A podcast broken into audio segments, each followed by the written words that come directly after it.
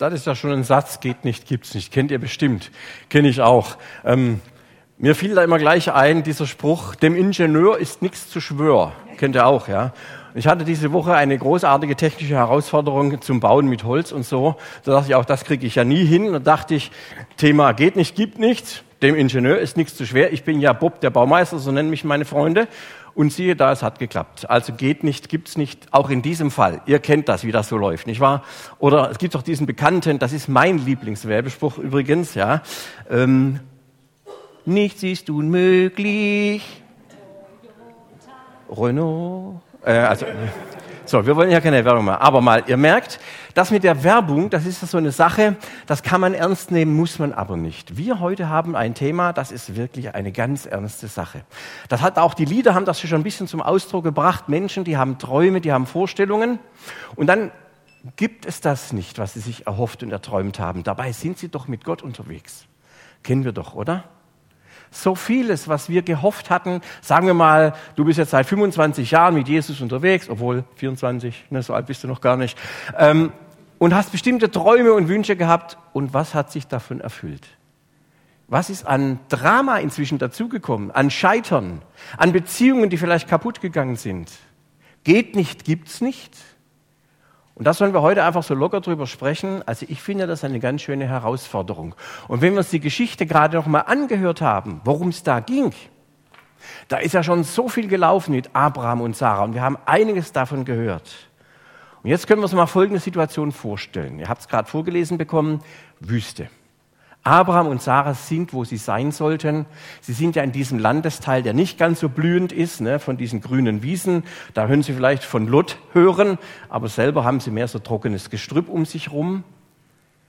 Dann schaut der Abraham, es ist Mittagszeit, High Noon.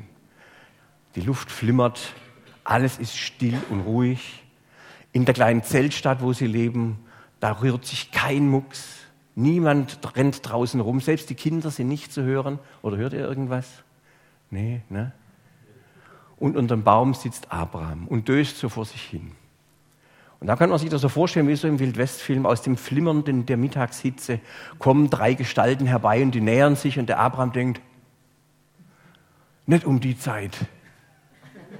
Es ist Mittag. Aber wie das halt so ist, und ihr merkt, sie kommen näher und die Bibel schreibt, Abraham sprang auf. Es war also Schluss mit Ruhe, Schluss mit Ausruhen und Zufriedenheit. Jetzt ist es mit der Ruhe vorbei. Und es das heißt hier dann, er rennt diesen Männern entgegen. Er bleibt also nicht in seiner Ruhe sitzen, sondern lädt die drei Männer, die er da kommen sieht, zu sich ein. Er selbst wird also ganz aktiv und geht aus dieser Mittagsruhe raus. Und jetzt geschieht etwas typisch orientalisch. Und wir kennen das vielleicht auch von uns. Ich weiß nicht, das geht eher wahrscheinlich unsere Damen so, wenn wir Besuch bekommen, dann sind zwei Tage vorher jetzt immer ziemlich Hektik im Haushalt. Dann wird alles nochmal richtig auf Vordermann gebracht, damit die Wohnung auch richtig schön sauber ist. Wir Männer haben damit nicht so das große Problem. Wir freuen uns einfach, wenn es gutes Essen gibt, oder? Ja. Da sehen wir so. Aber Darum soll es ja jetzt auch gehen. Denn genau darum geht es. Man möchte dem Gast das Beste bieten, was man anbieten kann.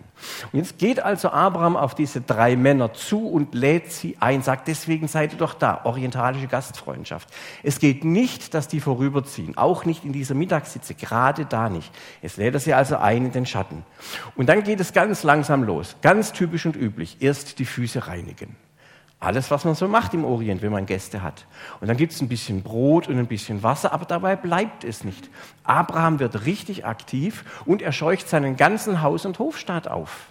Alle müssen in Bewegung kommen. Die Sarah, ich schätze mal, der kleine Ismael, der da auch irgendwo rumrennt, der muss da auch mithelfen. Alle Knechte und Mägde sind jetzt plötzlich total in Bewegung. Abraham macht sich selbst sogar raus aus die, rauf aus die Herde und holt ein kleines Tier, ein Kälbchen, und lässt es zubereiten. Also auch da sind alle Leute am Arbeiten. Ich frage mich, es hieß ja, er sagte der Sarah, mache eine große Menge Brotes. Habe ich gesagt, das sind drei Leute und ein Kälbchen und so, was geht denn da ab? Was hat er denn vor? Abraham gibt sein Bestes und sein Äußerstes, um diese Gäste zu bewirten. Weil er selber ist ja wirklich von Gott beschenkt und behält das auch nicht für sich. Also nicht nur orientalische Gastfreundschaft, sondern auch wirklich dieses innere freigebig sein. Ich bin beschenkt, ich habe Gäste, denen tue ich Gutes. Und so geht das Ganze seinen Weg. Und insofern ist das, was wir bis jetzt erlebt haben, eine völlig normale, alltägliche Situation im Orient. Ich habe gestern einen Film über Israel gesehen, Palästinenser und Israeliten, und die haben auch zusammen Brot geteilt und Kuchen, große Gastfreundschaft. Das hat mein Herz berührt. Ich habe gedacht, wie schön ist das, so gastfreundlich aufeinander zuzugehen. Aber ganz normal. Interessant ist jetzt Folgendes, was ich beobachtet habe. Abraham ist nicht mit. Habt ihr das noch im Ohr? Er steht unter diesem Baum und schaut einfach zu und beobachtet. Und warum macht er das? Abraham steht da, um zu gucken, ob es ihnen auch an nichts mangelt, ob sie alles haben, was sie brauchen. Und sobald irgendeiner auch nur ein Fingerchen hebt, ist Abraham sofort da, schenkt nach, reicht zu und so weiter. Abraham ist ganz der Gastgeber. Und die anderen, Sarah, sein ganzer Haus- und Hofstaat, dienen ebenfalls diesen Gästen. Also das ist die Szene, in der wir sind. Und jetzt passiert Folgendes. Die unterhalten sich. Und Abraham spricht mit denen. Ist euch schon aufgefallen, wie der mit denen spricht? Das wechselt ständig hin und her. Einmal redet er mit mein Herr und einmal spricht er in der Mehrzahl. Wie kann das passieren? Müsst ihr ruhig nochmal nachlesen. Das ist ganz auffällig. Ich glaube, eine Beobachtung, die ich so machen darf, an dieser Stelle nimmt die Bibel die Dreieinigkeit Gottes schon mal augenzwinkernd vorweg. Gott stellt sich den Menschen dar, denn er ist es, um den es sich hier handelt, in Form dieser drei Männer. Er begegnet Menschen, er naht sich ihnen, er lässt sich von ihnen bewirten, er sitzt mit ihnen zu Tisch, etwas, was wir dann immer wieder in der Bibel finden.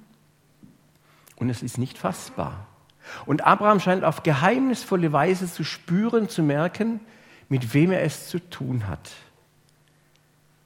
Gott begegnet Abraham im ganz Alltäglichen.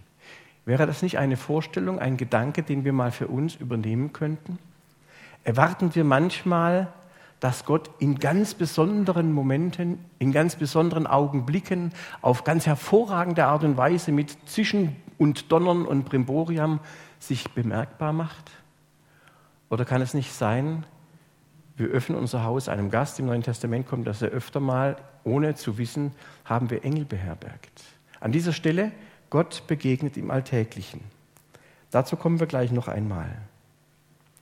Nur Abraham erkennt in diesen drei Männern diesen drei einen Gott, ohne dass er es wirklich begreift oder merken kann. Er merkt, da ist etwas anders, da ist etwas Besonderes. Ich glaube, ich stehe vor meinem Herrn.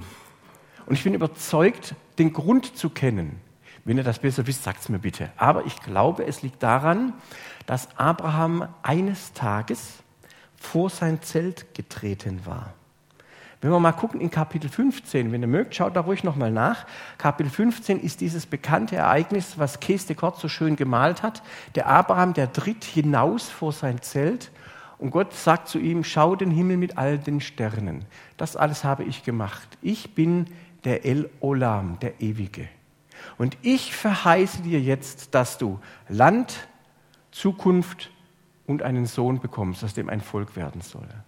Abraham ist vor das Zelt hinausgetreten, hat sich von Gott rufen lassen und ist daraufhin dann auch aufgebrochen aus dem, was vertraut für ihn war und hat diesem Gott, der ihm den weiten Horizont gezeigt und eröffnet hat, geglaubt und ist ihm gefolgt.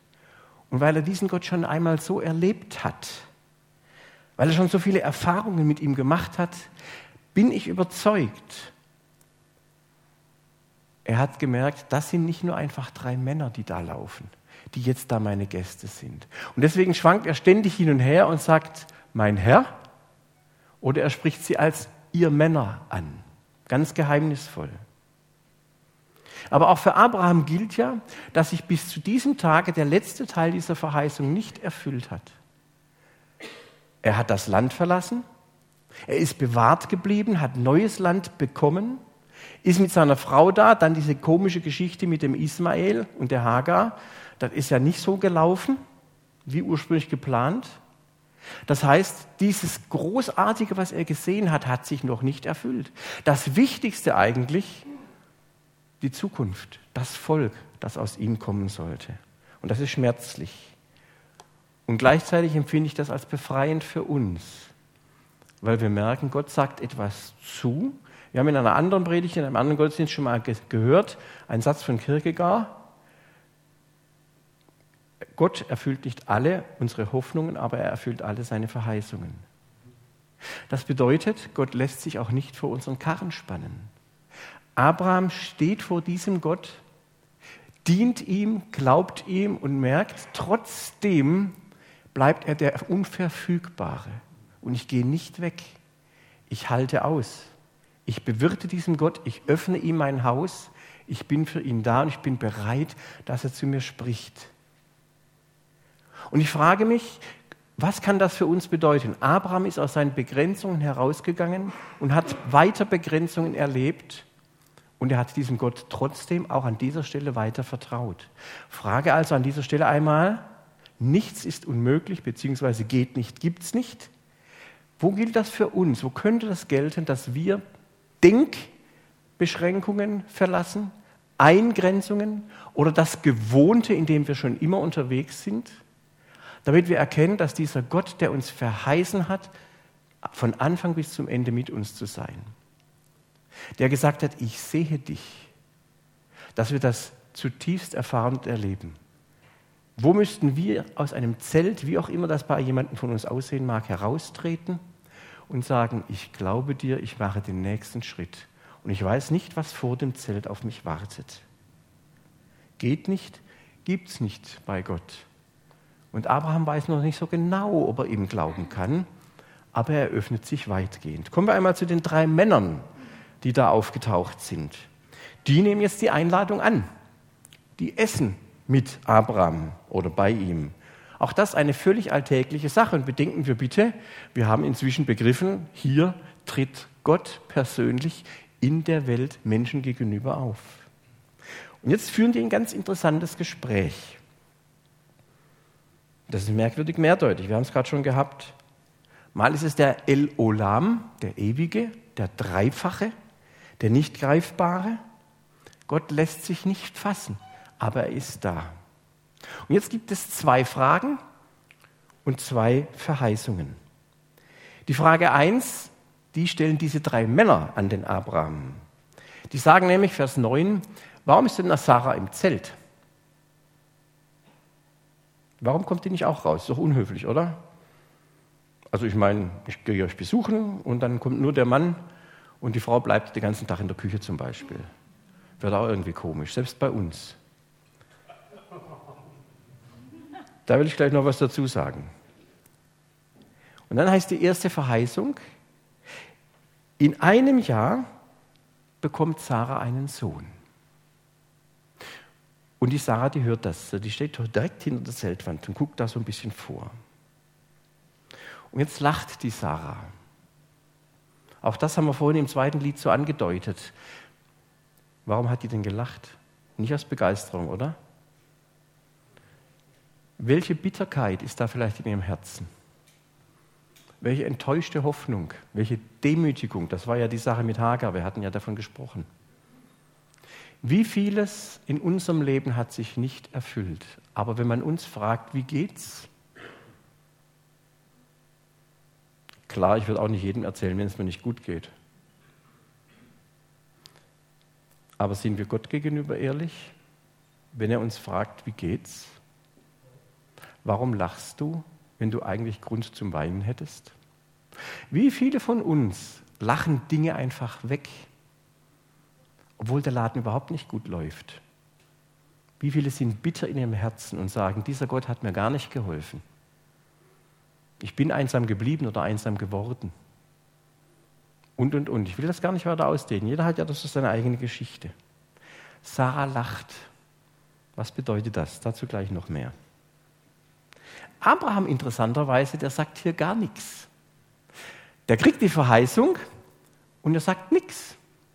Weil, vielleicht erinnert euch, Sarah, der Abraham, der hat schon mal gelacht. Kapitel 17, da kriegt er schon mal so eine Verheißung, gerade mit dem Sohn.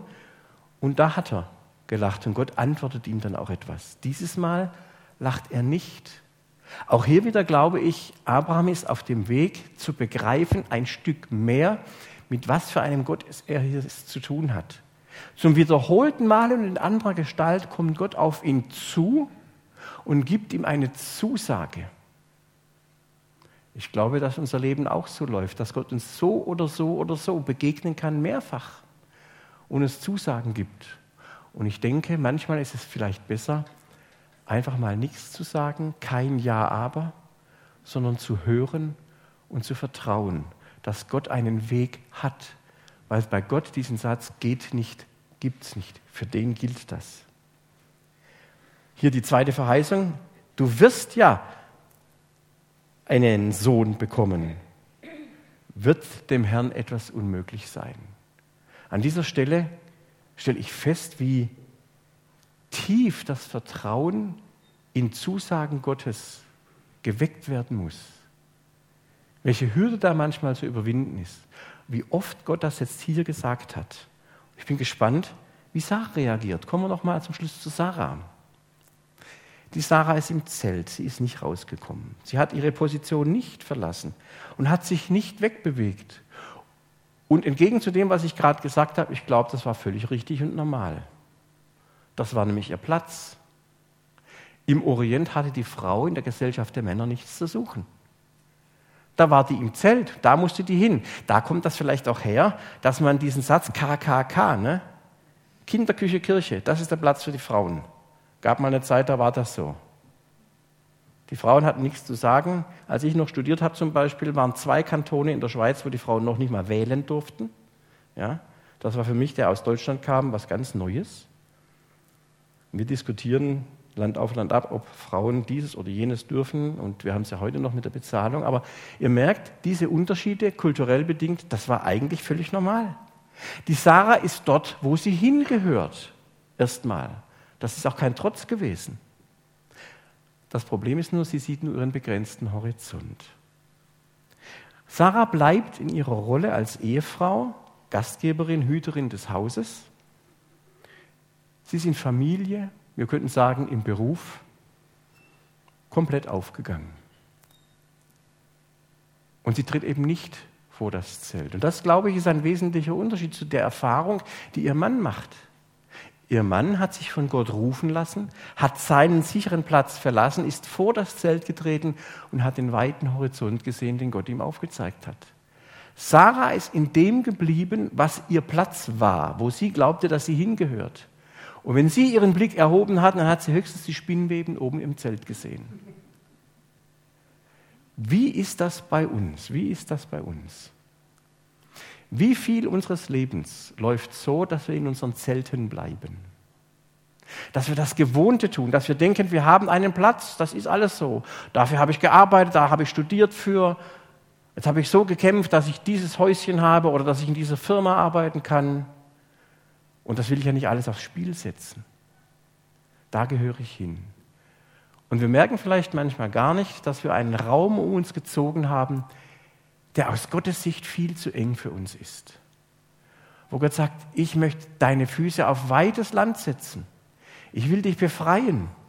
Ich will dir einen weiten Horizont in deinem Leben geben. Ich will dir Neues zeigen. Wo sind wir nicht bereit? Dieses Zelt, wo wir glauben, das ist alles, was wir brauchen, was wir haben, da bin ich sicher, dieses Zelt zu verlassen, mich herausrufen zu lassen. Warum lachst du, Sarah? fragt Gott. Traust du dich nicht raus, aus dem, was du bisher glauben konntest? Bist du bitter, weil alles, was du dir erträumt hast, nicht geschehen ist? Mach einen Schritt nach vorne und du wirst sehen, dass ich, dein Gott, gerade bei dir zu Tisch sitze und dass ich dir etwas zu essen anbiete, dass ich deine Gabe annehme, die du zubereitet hast, dass ich bereit bin, mit dir den nächsten Schritt zu gehen. Sarah lacht oftmals unsere eigene Position des Unglaubens. Matthias Claudius hat mal in dem Lied Der Mond ist aufgegangen sehr nett formuliert, so sind gar manche Sachen, die wir getrost belachen, weil unsere Augen sie nicht sehen. Was alles sehen wir nicht von den Möglichkeiten, die Gott uns anbietet, weil wir sagen, ich bleibe lieber in meinem Zelt. Die Frage ist jetzt also, gibt es bei euch, gibt es bei mir. Ich habe mir die Fragen wirklich jetzt echt gestellt und tatsächlich bin ich auch wieder mal fündig geworden. Könnt ihr eure Begrenzungen nennen? aus welchen gewohnten Sicherheiten könnte es dran sein, mal rauszugehen? Vielleicht braucht es einen Seelsorger, vielleicht braucht es eine gute persönliche Begleitung. Vielleicht braucht es einen anderen Menschen, mit dem zusammen das geschehen kann. Um zu sagen, geht nicht, gibt es nicht bei dem Gott, an den ich glaube. Und das heißt nicht, dass ich alles anders mache, nicht, dass ich Gutes und Alltägliches einfach hinter mir lasse, sondern es geht um die Perspektive, um einen inneren Standpunkt. Und wisst ihr, Glaube lässt sich nicht delegieren. Gott meint jeden persönlich. Die Frau damals, die Sarah, die stand ganz unter der Fuchtel ihres Mannes, will ich mal sagen, kulturell. Ne? Der Mann war das Haupt, der hat gesagt links, dann wurde der ganze Hofstaat nach links. So. Gott sagt, ich meine dich, ich meine jeden persönlich. Gott meint die Sarah persönlich. Der sagt nicht, Sarah, alles klar, Abraham, das ist so ein toller Hecht, mit dem mache ich Geschichte. Du kommst da irgendwie hinten dran, so als Anhängerchen, für dich gilt das auch. Der sagt, Sarah, du wirst einen Sohn haben. Ich rede mit deinem Mann und das gilt dem. Und ich rede mit dir und das gilt dir. So wie im Neuen Testament mal gefragt wird, und was ist mit dem? Ne? Petrus wollte wissen, was ist mit dem Johannes? Ich habe das und das gehört, das würde ich jetzt mal genauer wissen wollen. Und dann sagt Jesus, geht dich nichts an. Du und ich, mir zwei. Und was ich dir sage, gilt für dich, was ich dem Johannes sage, gilt für den. Das heißt, es nutzt hier keinem etwas, dass ihr in der FEG seid oder in einer anderen Gemeinde, egal wo. Es nutzt niemand was, dass er irgendwo mit anderen Christen zusammen unterwegs ist und sagt, deswegen wird bei mir dieses und jenes, sondern es ist jeweils jeder von uns persönlich von Gott angesprochen. Und wenn er dir sagt, folge mir nach, ja, auch Neues Testament, dann kannst du nicht sagen, ich muss aber erst noch den oder jenen fragen, sondern dann folge mir nach. Und das geht jetzt hier an dieser Stelle der Sarah so. Glaube lässt sich nicht delegieren. Sarah, glaubst du, dass du einen Sohn kriegst? Es wird hier genau beschrieben, in dem Alter hat man keinen Sex mehr. So, fertig, ab. Brauchen wir überhaupt nicht diskutieren. Geht nicht. Glaubst du, dass das, was ich dir sage, wirklich kommen wird? Und Sarah, die sagt, ich habe nicht gelacht. Es ist schwierig zuzugeben, dass man es nicht glaubt, dass man Auswege sucht. Gott sieht das Herz an und er hat gemerkt, das Äußere und das Innere passen hier nicht zusammen, aber genau das wieder zusammenbringen. Und er sagt, du wirst noch lachen. Und der Name des Sohnes Isaak, das wisst ihr bestimmt, heißt, du wirst lachen. Ist das nicht ein schöner Name? Also ich bin jetzt mit meinem Namen nicht unzufrieden, aber wenn ich Isaak heißen würde, das fände ich auch klasse. Ja? Gott hat gelacht, könnte man das übersetzen. Gott hat mich gesehen und hat gesagt, gut. Ja? Und ich glaube, das gilt jedem von uns, weil wir alle Kinder Gottes sind. Wir müssen nicht Isaak heißen. Das heißt aber, Gott steht zu seinen Zusagen, ob wir das glauben können oder nicht. Geht nicht, gibt's nicht bei ihm. Und im Neuen Testament sagt Jesus mal, da geht es im Markus-Evangelium, die Heilung eines sehr, sehr schwer kranken Kindes, das sich ins Feuer wirft und so weiter. Und der Vater hat einen Zweifel und glaubt nicht, dass es klappt. Lacht vielleicht auch innerlich vor Verzweiflung oder weint. Und Jesus sagt wörtlich, was heißt hier, wenn du kannst? Ja?